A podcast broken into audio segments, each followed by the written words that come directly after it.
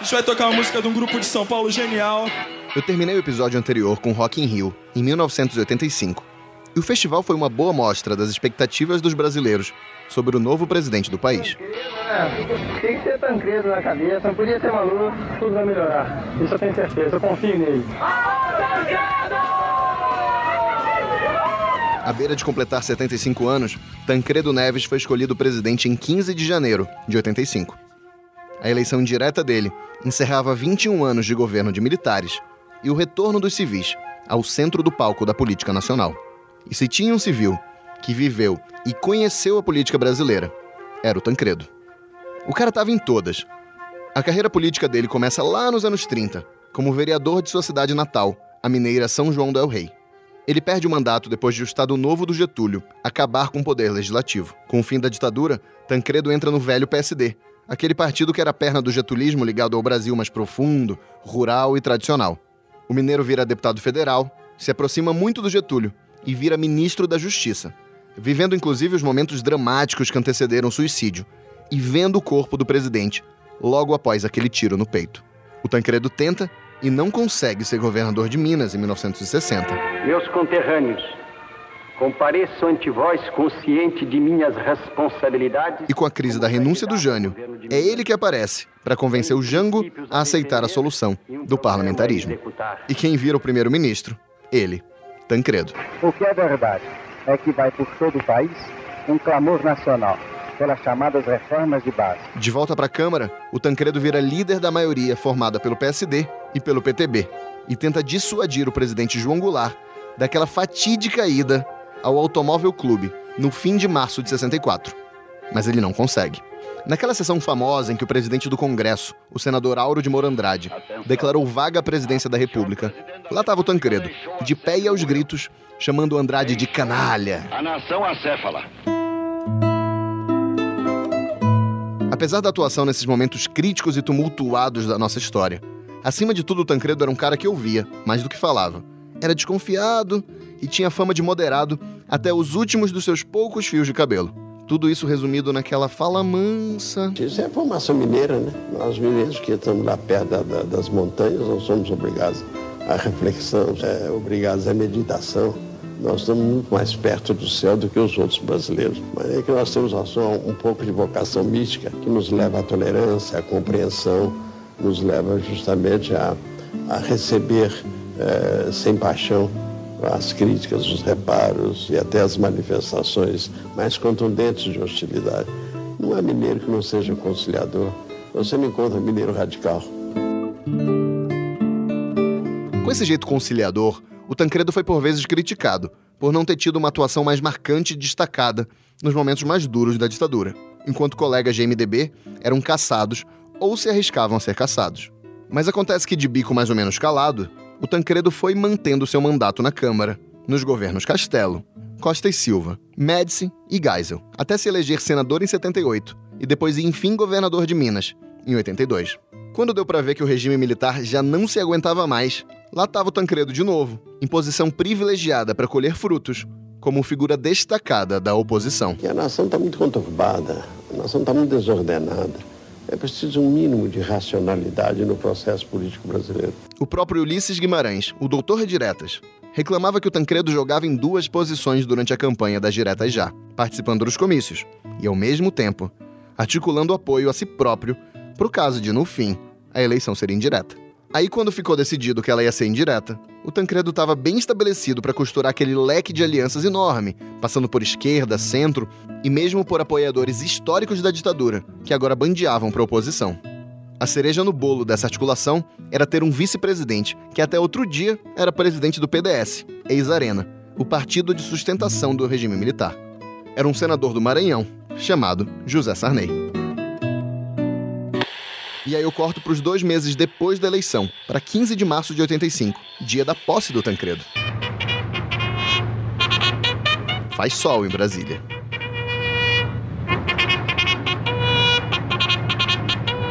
Vamos agora ao juramento. Prometo manter, defender e cumprir a Constituição. Esse sotaque aí não é mineiro.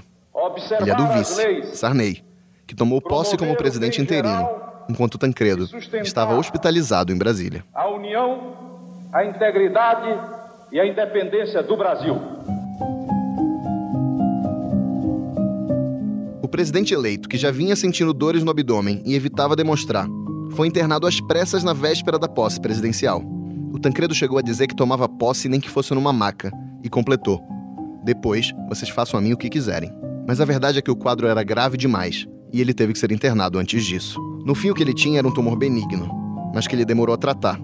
Em parte porque o Tancredo não gostava de ir no médico, e também porque ele temia mais ainda qualquer contratempo naquela transição delicada de poder de militares para civis. Houve uma série de outros problemas, em meio a questionamentos sobre procedimentos médicos, condições hospitalares, divulgação de um falso diagnóstico de diverticulite para evitar a palavra tumor, e até uma foto em que botaram Tancredo posando com médicos para mostrar que estava tudo bem, quando na verdade estava tudo mal. A seu neto, Aécio Neves, ele disse na cama do hospital: Eu não merecia isso. A longa agonia de Tancredo teve no total sete cirurgias, uma delas com políticos presentes na sala de operações, e uma transferência de hospital de Brasília para São Paulo. No dia 21 de abril de 85, pouco mais de um mês depois da posse que ele perdeu, seu porta-voz anunciou o seguinte: Lamento informar o excelentíssimo senhor presidente da República, Tancredo de Almeida Neves, faleceu esta noite no Instituto do Coração, às 10 horas e 23 minutos. Em frente ao hospital, a multidão que há dias aguardava notícias de Tancredo chorou e cantou. Ao som do mar, a luz do céu profundo. Eu esperei tanto, tanto por um milagre. Não aconteceu. Perdemos o nosso presidente, perdemos a única esperança que nós tínhamos. Se digam verde louro desta flâmula, paz no futuro e glória no passado. Tendo sido tantas vezes uma figura central da República, Tancredo Neves foi eleito para chefiá-la, mas não conseguiu tomar posse. Assim, o episódio 22 do Presidente da Semana é sobre José Sarney. Eu sou Rodrigo Vizeu e volto já.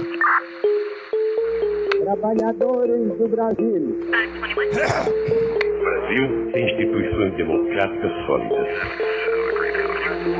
Confio nos meus aliados. O vice-presidente, um homem com grande capacidade de dialogar. Criação de uma nova moeda, o cruzado. Não renunciarei. Repito. Não há razão para ser pessimista. Absoluta convicção, eu digo, este país vai dar certo. Para esse episódio, eu conversei com o jornalista Clóvis Rossi, colunista da Folha, e que cobriu a redemocratização do país e os anos Sarney. O Rossi me recebeu na casa dele, em São Paulo. É coisa que é, essa transição da uhum. brasileira da, da ditadura para a democracia uhum. é uma coisa que só o Gabriel Garcia Marques poderia eh, descrever com, com, com acuidade, porque uhum. é uma coisa de realismo mágico. Né? O Tancredo se gabava de jamais ter uh, tido sequer um resfriado. Aí, na véspera, horas antes da posse, baixa o hospital e só sai do hospital para outro hospital aqui em São Paulo e daqui de São Paulo para o cemitério. Aí você tem o, o, o primeiro presidente civil, depois da sucessão de generais, é sucedido por um vice-presidente, o Sarney, que havia sido presidente até pouco tempo antes do partido da ditadura. E o, Tancredo também se achava imorrível, né? E uhum. por isso é que ele resistiu muito a, a, ao tratamento.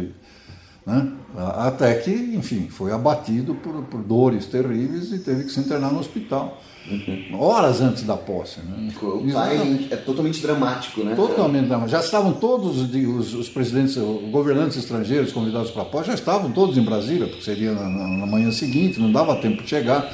O que houve é o ocultamento do estado real de saúde do presidente sempre foi, foi vendido, foi, foi, uh, os médicos tratavam de vender como ele estava em processo de recuperação, quando na verdade piorava a cada dia. Primeiro houve uma a comoção pelo, pelo uh, o que se via ali na, na, na, em frente ao Incor, era uma coisa de, de extremamente de realismo mágico. Né? Aparecia gente fantasiada de Santos Dumont, não tinha nada a ver com a história do Tancredo, de, sei lá, de super-herói. Houve toda aquela comoção em torno do, da agonia do presidente, na expectativa de que, enfim, ele sairia da, do hospital para o Palácio do Planalto. E Sarney não tinha legitimidade eleitoral, né? havia sido vice de uma eleição indireta, e nem a legitimidade de ter sido eleito, mesmo que indiretamente, como presidente. Foi aprendendo no tranco. Né? E aí entra outro componente do realismo mágico, que é a, a transformação dele em herói popular. Mas antes de contar a história dessa presidência improvável, eu volto algumas várias décadas, para o começo da história do José Ribamar Ferreira de Araújo Costa. Pois é, o homem não nasceu com o nome pelo qual ficou famoso. Na verdade, Sarney era o nome do pai dele, e o menino ficou tão conhecido como Zé do Sarney que acabou mudando de nome. Pois esse Zé nasceu na cidade de Pinheiro, no Maranhão, em abril de 1930, sendo assim o último presidente brasileiro, nascido ainda na Primeira República. Quer dizer, a não ser que a gente tenha um presidente de 90 ou 100 anos daqui a pouco. O Sarney era bem nascido, estudou em boas escolas e se formou em Direito no Maranhão. Desde cedo ele mostrou interesse pela literatura, o que lhe rendeu uma carreira paralela de escritor e uma cadeira de imortal na Academia Brasileira de Letras. Além de livros como Marimbondos de Fogo, O Dono do Mar e Saraminda. A carreira literária dele foi tratada muitas vezes como uma piada por humoristas, o que fez o político lamentar que não gostavam de seus livros, sem ter lido.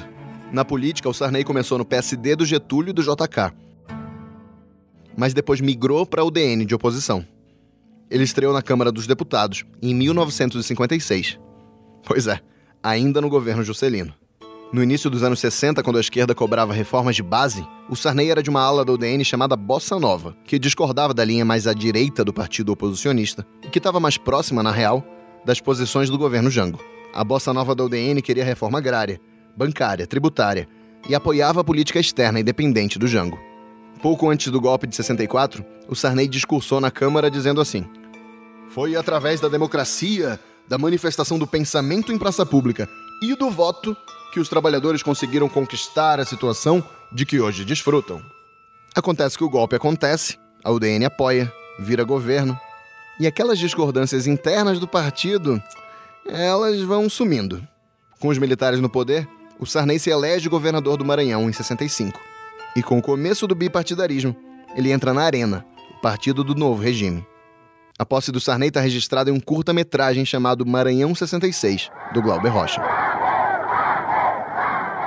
Recebo na praça pública o direito de governar o Maranhão direito que me foi dado pela vontade soberana do povo. O Sarney aparece no filme com um jeito meio tímido, cabelos ainda escuros de seus 35 anos e já com aquele bigodinho que era sua marca registrada.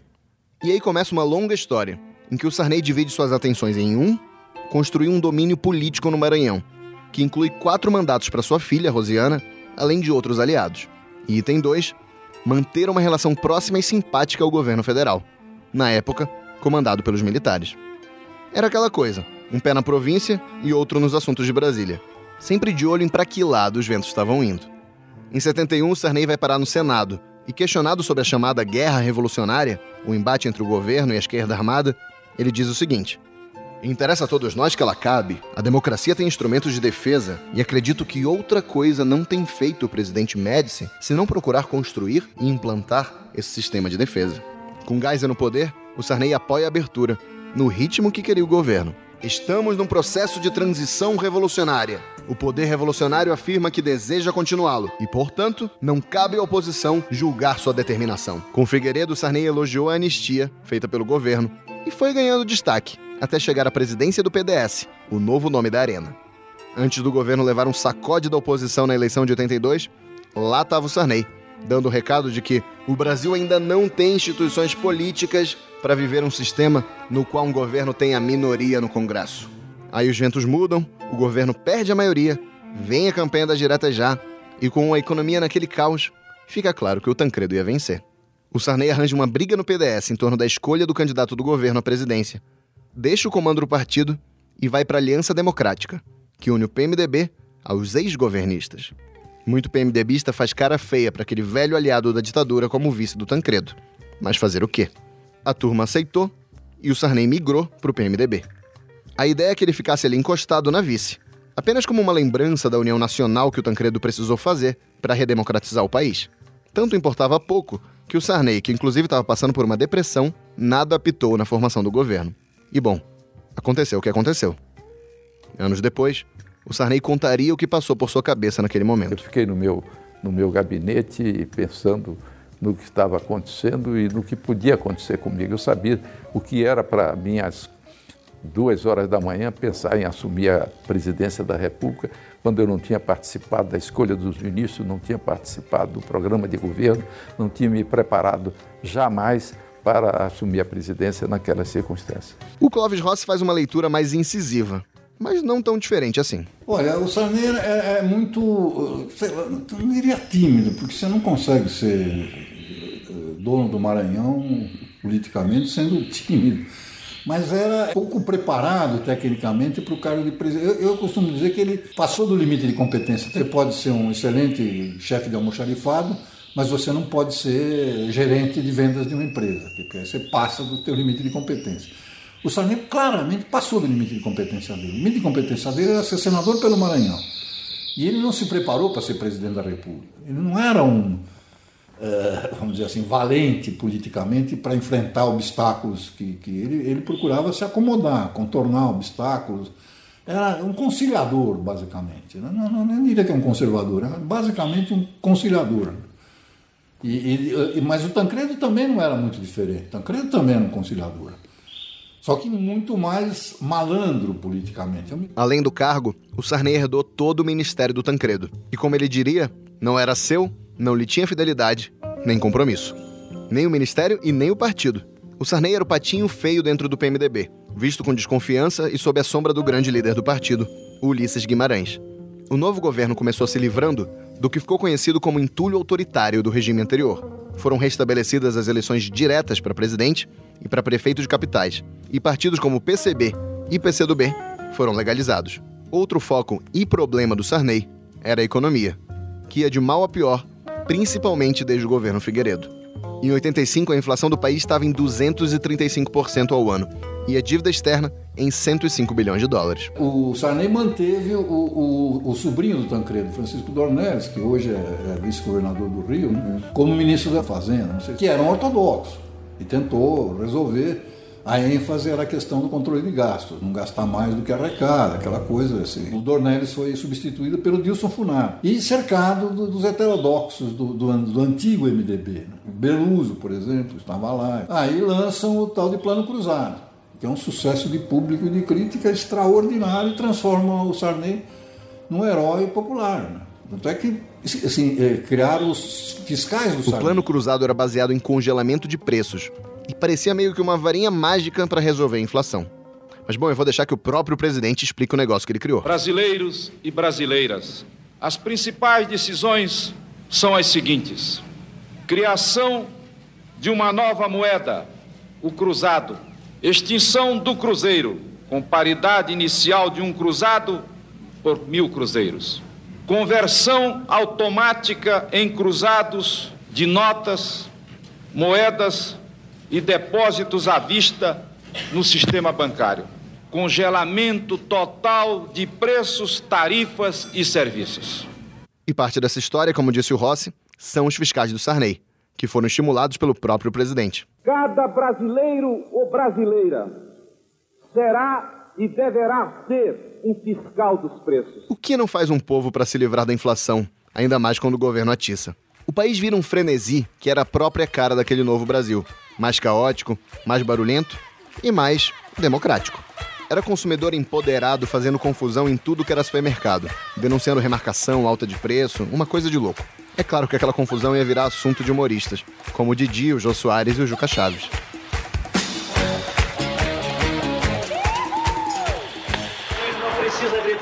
É o problema? Eu sou o gerente. Eu sou o fiscal do presidente. Ah, é? É.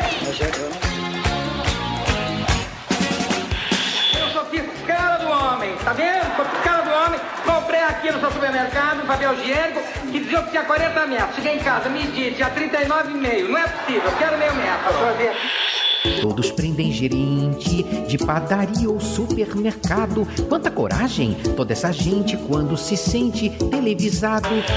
Supermercado real, um consumidor foi um fiscal e tanto. Vejam o caso dessas suas maioneses, do café, vejam o caso dessas fraldas. Conquistamos o nome do José Sarney, o nosso presidente e o presidente da nova república. A inflação cai, a popularidade do Sarney sobe e o governo não quer nem saber de continuar as medidas para controlar a economia, como ajuste fiscal, controle de gastos, essas coisas que, né, não animam tanto assim a população quanto causar em supermercado. Agora você imagina, o Sarney abrir mão de tudo isso quando tinha até musiquinha elogiando ele? E não é mole não, vivendo dessa maneira, eles inventaram essa tal de inflação. E o presidente deu aquela rasteira, não é mole não. Não é mole não. Eu me lembro que uma vez eu, eu fui conversar com o Delfim no lançamento do de um desses planos econômicos e ele fez o seguinte comentário, curto e grosso: se inflação não tem causa, esse plano vai dar certo. Como a inflação tem causa, não adianta você fazer congelamento de preço se não fizer o resto. E o resto não foi feito. Eu me lembro que uma vez eu encontrei com o Beluso, ele me disse o seguinte, que eh, o, general Ivan de Souza Mendes, que era o chefe do SNI, alertou o Sarney mais de uma vez que era preciso fazer o controle do gasto público, sem o que a inflação acabaria voltando, porque era insustentável você manter o, o congelamento de preços indefinidamente. Mas o Sarney, que estava enamorado da popularidade, que é incompreensível, resolveu manter e não mexeu, não mexeu, não mexeu, até a eleição daquele mesmo ano. E o, o, sucesso de público desse, desse plano era tão grande, do partido do presidente, e o partido do Plano Cruzado, portanto, fez a maioria absoluta do Congresso e elegeu todos os governadores de, estado, de estados, menos o de Sergipe. Dizer, esse tipo de, de, de êxito só se podia dar em função dessa, dessa coisa mágica, quer dizer, um presidente que não tinha legitimidade, não tinha popularidade, era um político eh, extremamente regional, pouco carismático, de repente vira um herói nacional. Isso acaba na eleição. Seis dias depois da eleição, vem o Plano Cruzado 2, acaba o congelamento, e o plano desanda, e aí o Sarney virou o presidente mais impopular da história de novo. Quer dizer, é uma, é uma transição muito cheia de, de, de coisas meio mágicas. Né? É claro que depois que dá errado, as músicas mudam um pouco.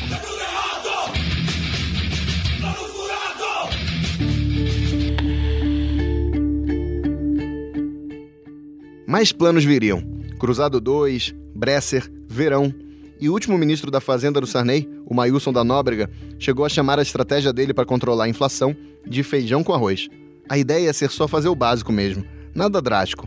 Um ajuste aqui, outro ali, só administrando o caos. Em 89, a inflação bateu em quase 1.800% ao ano. Em 87, ano em que a dívida externa foi de mais de 120 bilhões de dólares, o Sarney suspendeu o pagamento dos juros da dívida para recompor as reservas do Brasil. Era chamada moratória. Daí, como você pode imaginar, com a economia capenga desse jeito e o cruzado fracassado, o Sarney entra em baixa em 87, justo o ano em que foi instalada a Assembleia Nacional Constituinte, que escreveria uma nova Constituição para o Brasil, substituindo a da ditadura. Enfraquecido, o presidente tinha duas preocupações com a nova carta: manter o presidencialismo e, principalmente, estabelecer cinco anos de mandato presidencial, e não quatro, como queria muita gente. Na verdade, que de alguma maneira o inspirador, se não o criador do primeiro Centrão, né? que é basicamente o mesmo, a mesma argamassa do atual Centrão, que está com, com Temer, etc. Tal, era o Centrão do Sarney que batalhava pelos cinco anos, para esticar o mandato dele o máximo que desse, apesar da impopularidade. Né? E aí foi, eu, eu inclusive presenciei no, no, no Congresso ofertas de emissoras de rádio para deputados para que votassem a favor dos cinco anos de mandato. Foi uma coisa meio escandalosa. Né? E não tinha, naquela época, ainda a, imprensa não havia ainda desenvolvido instrumentos de investigação, nem, nem havia um Ministério Público tão atuante como é hoje. Né? Até porque é, é, esses poderes do Ministério Público foram adotados na Constituição de 88. Sarney sempre negou as acusações de dar, em troca do mandato de cinco anos, favores públicos. Um caso que ficou famoso na época foi a distribuição de concessões de rádio e TV, por meio de seu poderoso ministro das Comunicações, Antônio Carlos Magalhães. Os escândalos que atingiram Sarney não ficaram só nisso. Teve também, por exemplo, a reportagem do colunista da Folha, Jânio de Freitas, que revelou um esquema de fraude na concorrência da Ferrovia Norte-Sul. A investigação acabou arquivada. As suspeitas de corrupção eram outro aspecto do governo que fazia a alegria dos humoristas, como Francisco Milani e Jô Soares. Eu até já, já pedi a, a, aos trabalhadores que nomeassem uma comissão para vir aqui discutir comigo. Eu só preciso é lembrar de um nome para receber essa comissão. Você não lembra de alguém? Para receber comissão? Receber comissão. É fácil, não é, Carnaval? Isso aí, nome para receber comissão não deve ter problema, não é, Carnaval? Nenhum, doutor. Bom, voltando à Constituinte. Os congressistas se lançaram em mais de um ano e meio de trabalhos, no ambiente mais aberto e democrático que o país já teve, para elaborar uma carta. Por todo lado do Congresso era reunião, barulho, ruralista, movimento social, índios, tinha de tudo. Na elaboração dela estiveram figuras como FHC, Lula, José Serra, Mário Covas, Plínio de Arruda Sampaio, Nelson Jobim e José Maria Emael, o resultado foi um documento extenso, e que entra em detalhes da vida social e econômica do país. A nova Constituição foi promulgada em 5 de outubro de 88, dia que ficou marcado por um discurso de Ulisses Guimarães, presidente da Assembleia Nacional. Esse é, na opinião desse que vos fala, um dos mais icônicos discursos da história política brasileira. Ouve só alguns trechos. Senhoras e senhores constituintes, minhas senhoras e meus senhores, a Constituição certamente não é perfeita. Ela própria o confessa ao admitir a reforma. Quanto a ela, discordar, sim. Divergir, sim. Descumprir, jamais. Afrontá-la, nunca. Traidor da Constituição é traidor da pátria. Conhecemos. Traidor da Constituição é traidor da pátria. Conhecemos o caminho maldito. Rasgar a Constituição. Trancar as portas do parlamento. Garrotear a liberdade mandar os patriotas para a cadeia, o exílio e o cemitério. Temos ódio à ditadura, ódio e nojo. A moral é o cerne da pátria. A corrupção é o cupim da república. A sociedade sempre acaba vencendo, mesmo ante a inércia ou antagonismo do Estado. O Estado prendeu e exilou a sociedade com Teotônio Vilela, pela anistia, libertou e repatriou. A sociedade foi Rubens Paiva, não os fascínoras que o mataram. A nação quer mudar. A nação deve mudar. A nação vai mudar. A Constituição pretende ser a voz, a letra, a vontade política da sociedade rumo à mudança. Que a promulgação seja nosso grito. Mudar para vencer. Muda Brasil!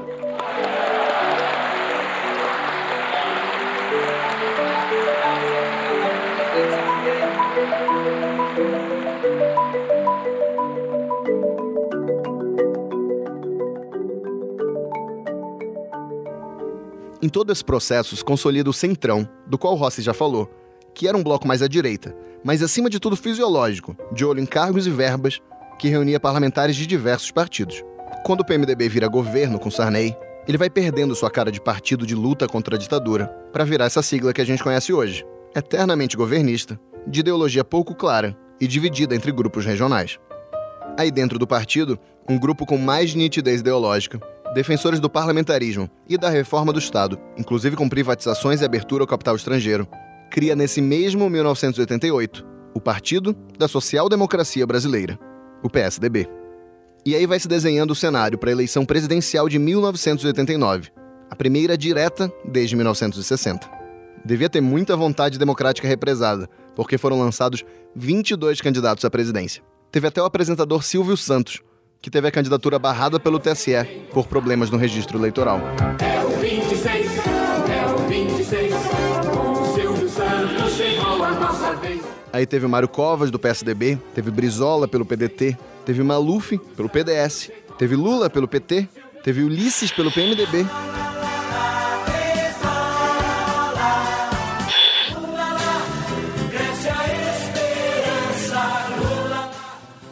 E teve ele, o bem-nascido Fernando Collor de Mello, pelo Nanico PRN.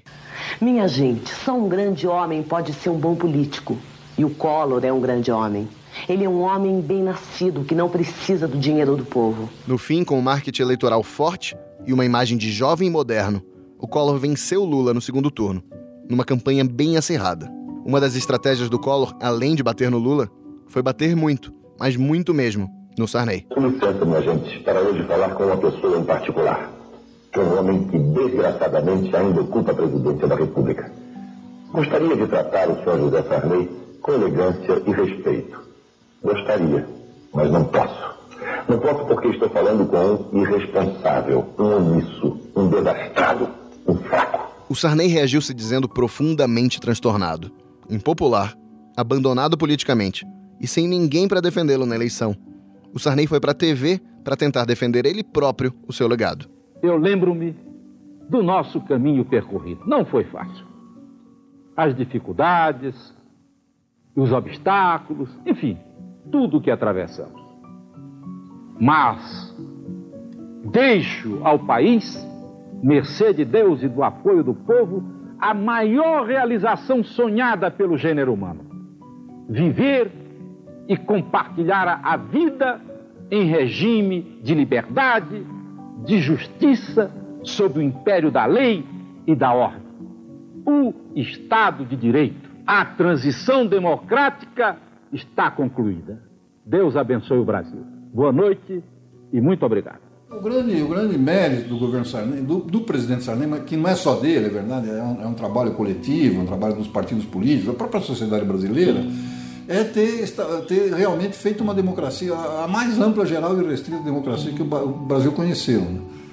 Todos os momentos anteriores, anteriores ao golpe de 64, era uma democracia condicionada, sujeita a a trovoadas, tempestades, com restrições, houve tempo de voto limitado a poucas pessoas e tal, e com partidos proibidos, proscritos, como o Partido Comunista ficou muito tempo proscrito e tal, mas no governo Sarney liberou geral. O país tornou-se realmente uma democracia ampla, sem, sem condicionamento, sem nada. Não que o Sarney fosse um uh, rebelde, revolucionário, que se opusesse às Forças Armadas, tanto é que ele participou do regime militar sem, nenhuma, sem nenhum constrangimento. Mas ele tinha essa, essa coisa liberal, né, de, de, de, o denista, né, do, dos velhos tempos. Uhum. E realmente esse foi o grande mérito do período Sarney. Não é um mérito exclusivo dele, embora seja também dele, é um mérito dos vários partidos que compunham o Congresso Nacional, e da própria sociedade civil que se mobilizou, que trabalhou para isso, começaram a focar cada vez mais organizações não governamentais e ampliando os canais de participação popular, de discussão dos problemas brasileiros, enfim, esse foi o grande. limpou o terreno né, do, do autoritário e, e, e transformou o Brasil numa democracia plena. Ele seguiu a corrente também, né? Dessa... Não, sem dúvida, seguiu a corrente, porque as coisas são sempre pendulares. Né? Você sai de um regime autoritário, você vai para o extremo oposto, para o liberalismo o mais amplo possível. Mas ele poderia ter se apoiado mais nos militares, por exemplo, e não o fez. Né? Realmente se entregou ao centrão, e bem ou mal, é gente eleita, democraticamente e tudo, e, e se submeteu, a, a, tutela que ele submeteu foi muito mais do, do PMDB original, do Ulisses Guimarães, né? do que dos militares.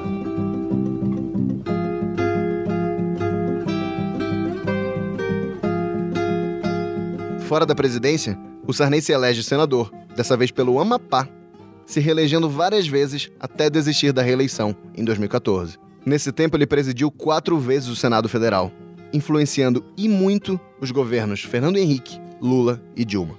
Ah, e também sendo alvo de mais acusações de irregularidades, o que ele nega. Na eleição de 94, o Sarney apareceu entre os postulantes para uma candidatura presidencial do PMDB, ficou de fora, chegou a criticar o que chamou de elitismo do FHC, mas acabou apoiando o Tucano. Em 98, ele voltou a ser cogitado e de novo não virou presidenciável, voltando a apoiar, com reservas, o FHC. Chega 2002 e a filha do Sarney, a Rosiana, desponta como pré-candidata pelo PFL, mas fica de fora da disputa depois de virem à tona suspeitas de corrupção.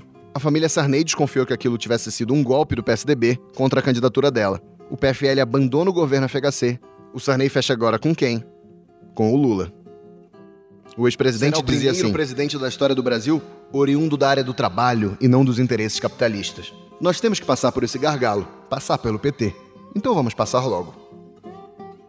Em 2006, o Sarney ficou de novo com o PT, chamando o Lula de esquerda responsável e equilibrada.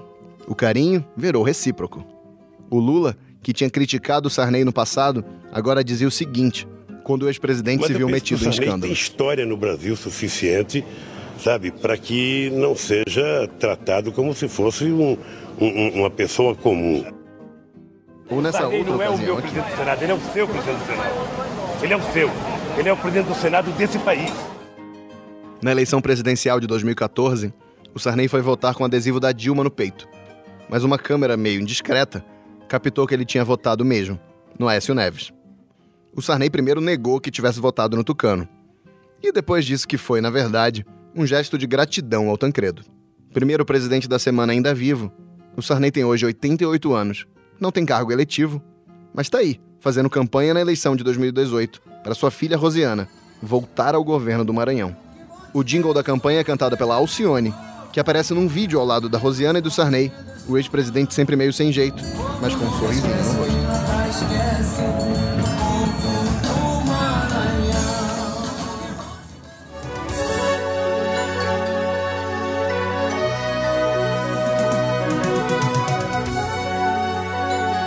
Eu sou Rodrigo Vizeu e faço a pesquisa, produção e apresentação desse podcast. O Ramon Mineiro é o responsável pela edição de som e pela direção de som. Até a próxima.